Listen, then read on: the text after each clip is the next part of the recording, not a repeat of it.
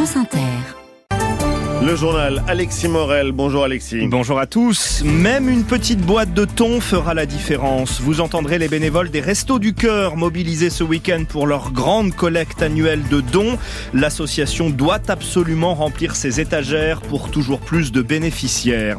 France Inter, parmi les rares médias français en Iran ce matin pour les élections législatives.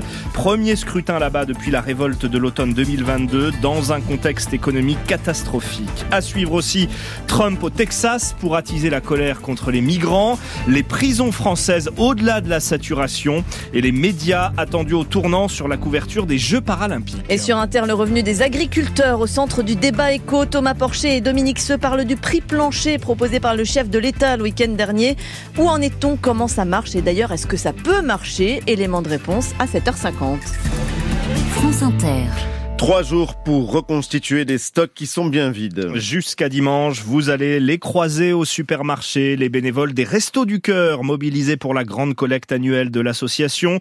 Objectif 9000 tonnes de dons, soit 12% du total de l'année. L'enjeu est donc majeur pour les restos, surtout face à l'afflux de demandes sur fond d'inflation. L'association a dû refuser plus de 100 000 personnes dans le besoin cet hiver, d'où la minutieuse préparation de cette collecte. Océane Zitouni comme à Agnières, près de Paris. Ici, ça fourmille, ça s'agite entre distribution alimentaire et préparation de la collecte annuelle dès l'entrée. Tous les cartons, donc vous voyez, il y en a beaucoup, beaucoup, beaucoup. Et là, ils sont tous à plat et on aimerait bien qu'ils soient tous pleins. Il y en a 1500 à remplir de denrées alimentaires sur les trois jours qui viennent, explique Muriel. C'est la responsable des Restos du Cœur d'Anières-sur-Seine. Cette année, il faut vraiment tout donner au sens propre comme figuré. On a beaucoup de monde, on a besoin de beaucoup de denrées. La collecte nous permet de faire des économies. Les Français et Françaises aussi font de plus en plus attention à leur budget. Françoise est bénévole, elle le sait bien, mais elle l'assure, il n'y a pas de petits dons. Une petite mamie dit euh, j'ai pas beaucoup de revenus et je lui avais dit regardez là il y a des petites euh, boîtes de thon qui sont à moins d'un euro. Elle m'a dit alors je vais en prendre deux. Et c'est exactement de ça dont les restos du cœur ont besoin. Des denrées non périssables. Il y a aussi les produits pour bébés. Saïd est bénéficiaire depuis quelques mois. Sans l'association, il ne s'en serait pas sorti. J'ai trois enfants. Avec le resto du cœur, j'arrive vraiment à me dépanner par rapport au manque qu'il y a, par rapport aux couches pour les enfants. Le lait en poudre, les couches, des articles chers mais indispensables. À Agnières-sur-Seine, les restos du cœur nourrissent chaque semaine entre 100 et 150 bébés. Et si l'inflation recule globalement en France, les prix restent élevés en rayon. Une mesure très critiquée entre en vigueur aujourd'hui pour limiter l'ampleur des promotions sur les produits non alimentaires, hygiène, entretien, parfumerie.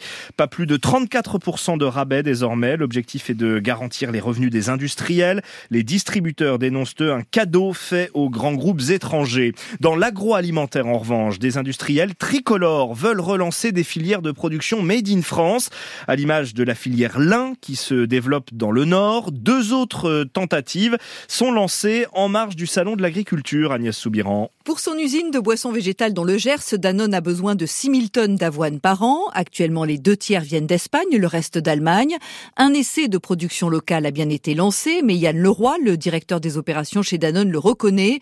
L'essai n'est pas encore concluant. On a effectivement mené un pilote qui nous a permis d'acheter 400 tonnes d'avoine en local. Le projet est toujours en cours mais qu'on n'a pas réussi à date à faire aboutir. On a de nouvelles euh, réunions, des nouvelles discussions avec les producteurs dans les prochaines semaines. Des agriculteurs de la coordination rurale ont quant à eux manifesté la semaine dernière pour protester contre ces importations de céréales. D'énormes besoins aussi en tomates destinées à la fabrication de sauces. La production française ne couvre aujourd'hui que 10% des besoins. Il faut donc aller plus vite, estime Albert Mathieu, le PDG de Panzani. On travaille avec l'amont agricole de façon à développer cette filière, euh, offrir une visibilité de contrats pluriannuels Dès cet été, la récolte 2024, nous achèterons 6000 tonnes équivalent tomates en France. Et l'idée, c'est de progressivement monter en puissance de façon à avoir une approche sur la tomate qui est comparable à celle qu'on a pu construire année après année sur le blé dur. D'autant que la rotation tomate-blé dur est très intéressante pour les producteurs.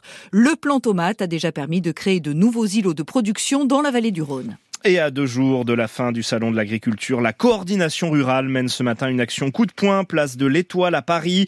Une centaine de ses membres ont bloqué pendant une heure les avenues menant à l'Arc de Triomphe avec des bottes de paille. Ils sont encerclés actuellement par les forces de l'ordre. On signale plusieurs interpellations. La réaction d'Emmanuel Macron parmi les plus sévères après un nouveau drame hier à Gaza, cette distribution d'aide alimentaire qui a viré au carnage, plus de 110 morts, 760 blessés selon le Hamas qui accuse l'armée israélienne d'avoir tiré sur la foule.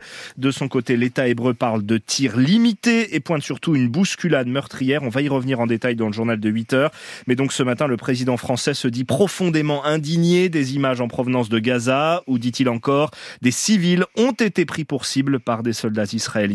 Et l'idée d'une trêve dans l'enclave est désormais remise en question. Il n'y en aura probablement pas d'ici lundi, reconnaît par exemple Joe Biden.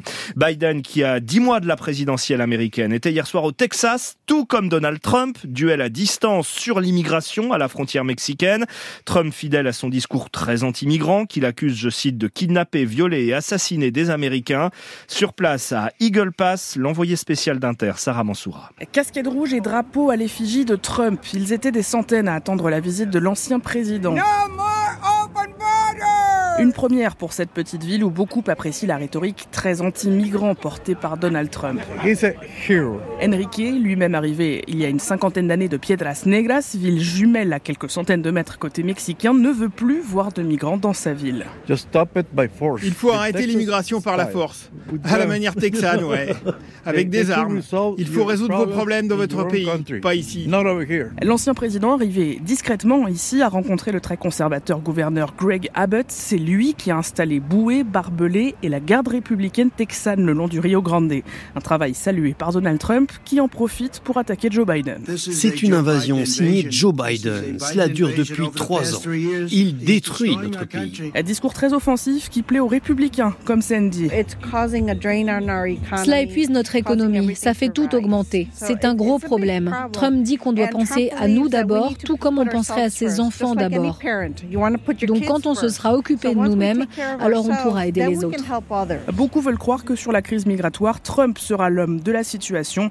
L'ancien président, lui, promet une nouvelle fois des expulsions massives s'il était élu. Sarah Mansoura et Alexandra Bergel, reportage au Texas pour Inter. Les Iraniens votent depuis deux heures pour les élections législatives. Premier scrutin organisé en Iran depuis le vaste mouvement de révolte après la mort de Marsa Amini à l'automne 2022. Le camp conservateur est assuré de conserver sa majorité. Le principal enjeu, c'est donc la participation. Le pouvoir ne s'y trompe pas. Les ennemis de l'Iran veulent voir si le peuple est présent, prévient l'ayatollah Ramenei. France Inter est en Iran ce matin, pays économiquement exsangue. Notre envoyé spécial, Timur Osturk, a rencontré ces Iraniens qui ne s'en sortent plus. À la sortie d'un bureau de change de la capitale, Iman vend des devises étrangères en pleine rue.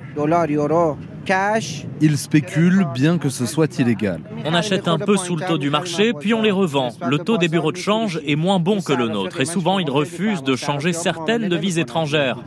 D'épaisses liasses de billets de 500 000 rials passent de main en main. Mobina est venue acheter des euros au marché noir. Elle a 18 ans, elle veut partir vivre en Allemagne et pour obtenir son visa, elle doit prouver qu'elle possède 12 000 euros. Cela fait un an et demi qu'elle économise.